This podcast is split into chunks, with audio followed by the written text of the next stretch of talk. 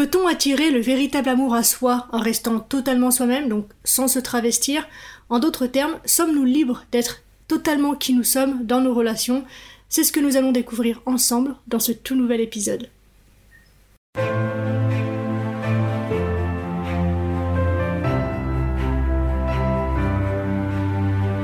Bienvenue dans Bien avec soi, le podcast créé pour te permettre de faire la lumière sur tes zones d'ombre et donc de connaître, accepter et embrasser qui tu es dans ton entièreté.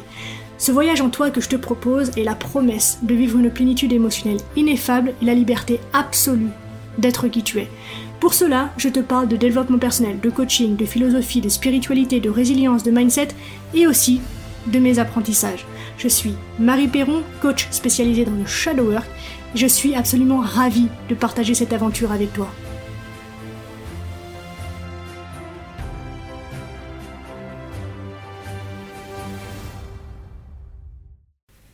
Toutes les familles heureuses se ressemblent, mais les familles malheureuses le sont chacune à leur façon. C'est la toute première phrase du roman Anna Karenine de Léon Tolstoï, un livre que j'ai dévoré lorsque j'étais au lycée. Pour le plaisir, c'est dire si j'étais bizarre. Mais va savoir pourquoi, j'ai toujours été profondément touchée par cette phrase. Depuis la première fois que je l'ai lue, et de temps en temps elle me revient à l'esprit, et donc va savoir pourquoi. Justement, elle m'est revenue en mémoire il y a quelques jours, et ne me lâche plus. Cette phrase, c'est fou parce que c'est un pavé quand même de un peu plus de 1000 pages, il me semble, et c'est la première phrase qui m'a accroché, c'est la première phrase dont je me souviens. Et je la trouve absolument phénoménale, cette phrase, puisqu'elle donne le ton du roman, et euh, je trouve que elle est une invitation, en fait, de la part de l'auteur, donc de Tolstoï, à philosopher sur le bonheur dans la grande tradition fixée par Platon, donc 2000 ans avant lui.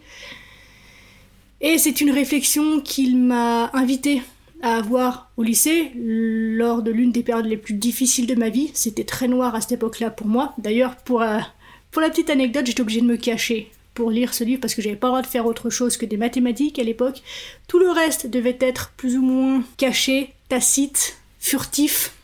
Mais ça a été l'occasion de développer des compétences et des capacités dont je bénéficie encore aujourd'hui qui sont incroyables pour moi. Donc, euh, aucun regret là-dedans, mais voilà pour te donner un petit peu le contexte. Et donc, à cette époque-là, réfléchir sur le bonheur était pour moi presque vital, puisque c'était ma seule façon à moi de le goûter, de pouvoir le projeter, de pouvoir l'imaginer et commencer à le construire, puisque j'ai toujours été convaincue que ma vie ne se résumerait pas à ce que je vivais à cette époque-là.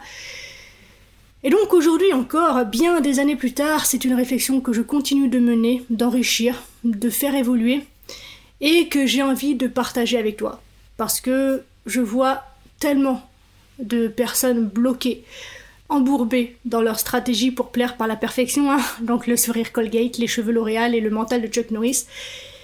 Et personnellement, c'est une des barrières les plus hautes que j'ai eu besoin de franchir pour enfin me vivre simplement tel que je suis. J'ai perdu tellement, tellement, tellement de temps et je parle en années hein, au pluriel, à vouloir entrer dans les clous de l'acceptable pour enfin, peut-être, espérer recevoir l'amour des personnes qui m'entouraient. J'ai mis tant de choses en place pour m'éloigner de moi afin de me rapprocher d'eux. Et un, bah ça marchait pas. Ils n'étaient jamais satisfaits et donc moi non plus. Et deux, bah je me suis perdue dans cette quête en fait. J'étais allée tellement loin dans le personnage que je ne savais plus en fait ce qui me définissait et je ne savais plus qui j'étais. Aujourd'hui, bien sûr, bah, ça va beaucoup mieux. Et forte de cette expérience, je transmets ce que j'ai appris dans ce contexte à mes clients. Et là, bah, c'est à toi que j'ai envie de partager mon savoir, aussi humble soit-il.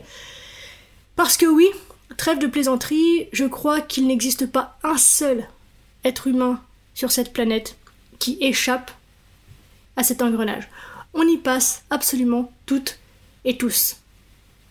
Alors, il est évidemment difficile de tester la validité de cette affirmation simple selon laquelle toutes les familles heureuses se ressemblent puisque nous ne rencontrons jamais aucune famille idéalement heureuse.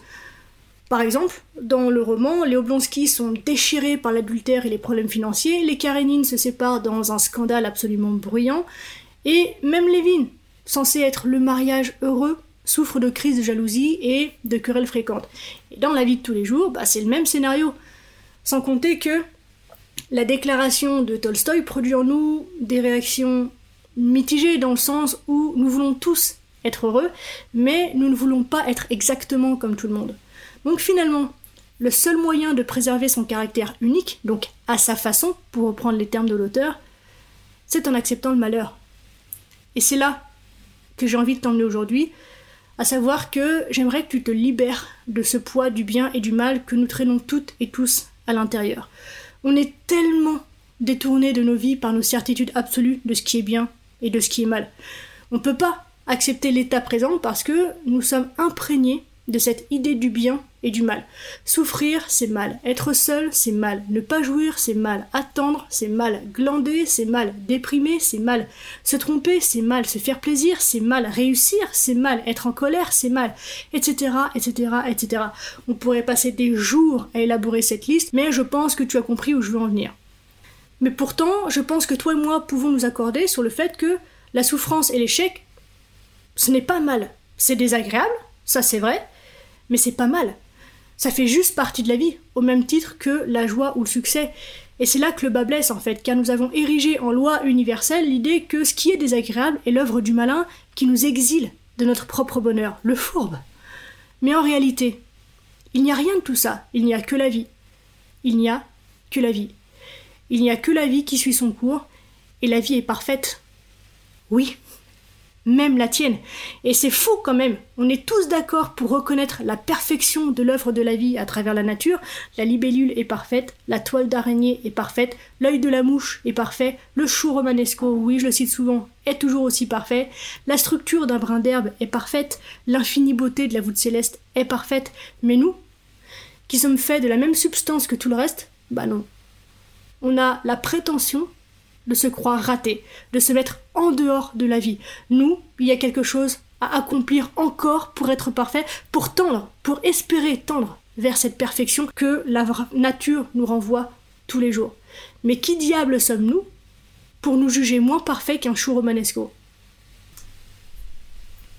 Pourtant, fort de la certitude de l'infinie bassesse de notre nature, on vient au monde en s'inscrivant dans une relation avec lui fondée sur la lutte contre un mal que l'on voit partout, mais que nous ne devons en aucune façon trouver chez nous. Nous ne devons en aucune façon incarner ce que l'on est capable d'identifier partout. Car justement, en incarnant ça ou en reconnaissant l'incarnation de ça à l'intérieur de soi, eh bien nous serions imparfaits, donc indignes d'amour. Alors, pour tenter de gagner puis réussir notre vie, on met en place des stratégies qui ne seront jamais rien de plus que des stratégies, pour une raison toute simple, Imagine que tu entres en relation avec quelqu'un et que tu élabores une stratégie compliquée. Ben oui, parce que sinon ça compte pas, il faut qu'elle soit compliquée. Donc tu élabores une stratégie compliquée, alambiquée, mais efficace pour obtenir l'amour. Imagine que ça marche et qu'effectivement tu sois aimé. Et ben toi, tu sauras toujours à l'intérieur de toi que, en fait, tu es aimé pour ta stratégie, que c'est ta stratégie qui a attiré cet amour, qui a attiré cet amour, pardon. Et donc, cet amour que tu as réussi à faire émerger en l'autre n'arrivera jamais à destination. En revanche, ce que ça va créer chez toi, c'est un sentiment d'imposture, un sentiment d'usurpation, le sentiment d'avoir volé cet amour. Mais tu le sais bien, toi, bonne personne que tu es, que le vol, l'usurpation et l'imposture, bah c'est pas bien. Faudrait surtout pas que ça se sache. Donc hop, on est reparti pour un nouveau tour. Mais dans tout ça, ben, t'auras jamais le sentiment d'être aimé. En revanche, si tu entres en relation par le biais de ce qui ne va pas chez toi, de tes doutes, de tes faiblesses, de tes hauts et de tes bas, et eh ben là, quand l'autre va t'aimer, alors qu'il te connaît, qu'il te sait dans ta petitesse, qu'il te sait dans tes manquements, là, cet amour qu'il va te donner arrivera à destination. Parce que cette fois, ce qui aura attiré cet amour, c'est l'espace que tu auras créé, c'est-à-dire la possibilité que tu offres à l'autre de t'aimer lorsque tu te rends vulnérable à ses yeux. Mais quand on passe notre temps à essayer d'aller bien, d'être bon, d'être solide, d'être cohérent, d'être congruent, d'être en place, d'être réparé, etc., etc., on est simplement en train de refuser l'amour.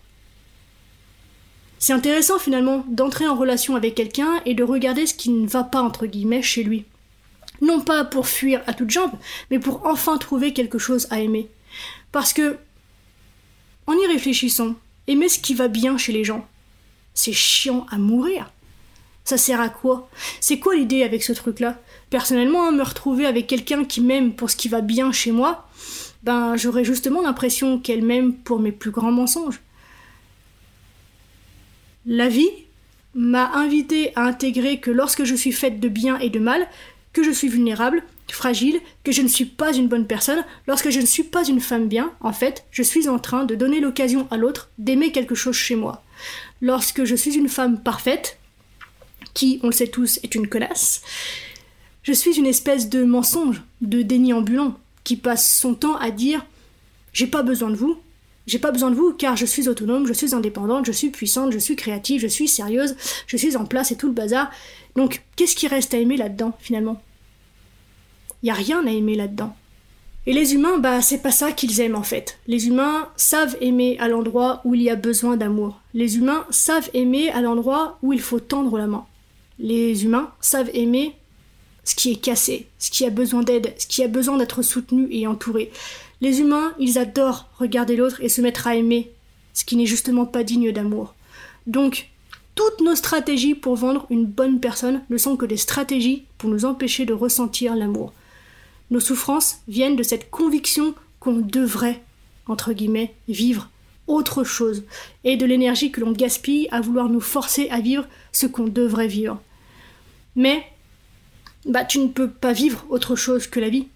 Ce que tu vis n'est ni bien ni mal. C'est ce que tu vis. C'est tout. Donc, essaie simplement ça. Enlève l'étiquette mal à ce que tu vis d'inconfortable ou de désagréable en ce moment. Et vois comme le simple fait de faire ça transforme l'énergie qui te lie à cet événement. Étends ce nouveau super pouvoir sur l'ensemble de ton expérience et vois combien, finalement, tu es bien plus libre que tu ne le crois.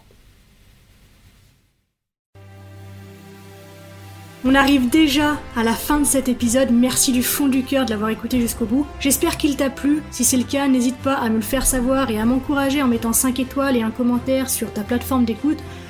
Les témoignages et les interactions, ça m'aide simplement à rendre le podcast visible et donc disponible à un plus grand nombre de personnes. Ça ne te coûte rien et c'est vraiment super important pour moi, donc merci infiniment pour ta contribution. Sache que si tu as envie d'aller plus loin sur les notions que j'aborde dans ce podcast, je propose des accompagnements de coaching. Donc, si cette voix t'appelle, sens-toi libre de me contacter. Tu as tout ce qu'il faut pour ça dans la description et nous verrons ensemble ce qu'il est possible d'accomplir. Voilà, on se retrouve très vite dans un nouvel épisode. D'ici là, prends soin de toi, sois reconnaissant envers la vie et surtout n'oublie jamais que tu es la personne la plus importante de ta vie et que de ce fait, tu mérites ce qu'il y a de meilleur. Je nous aime, à la.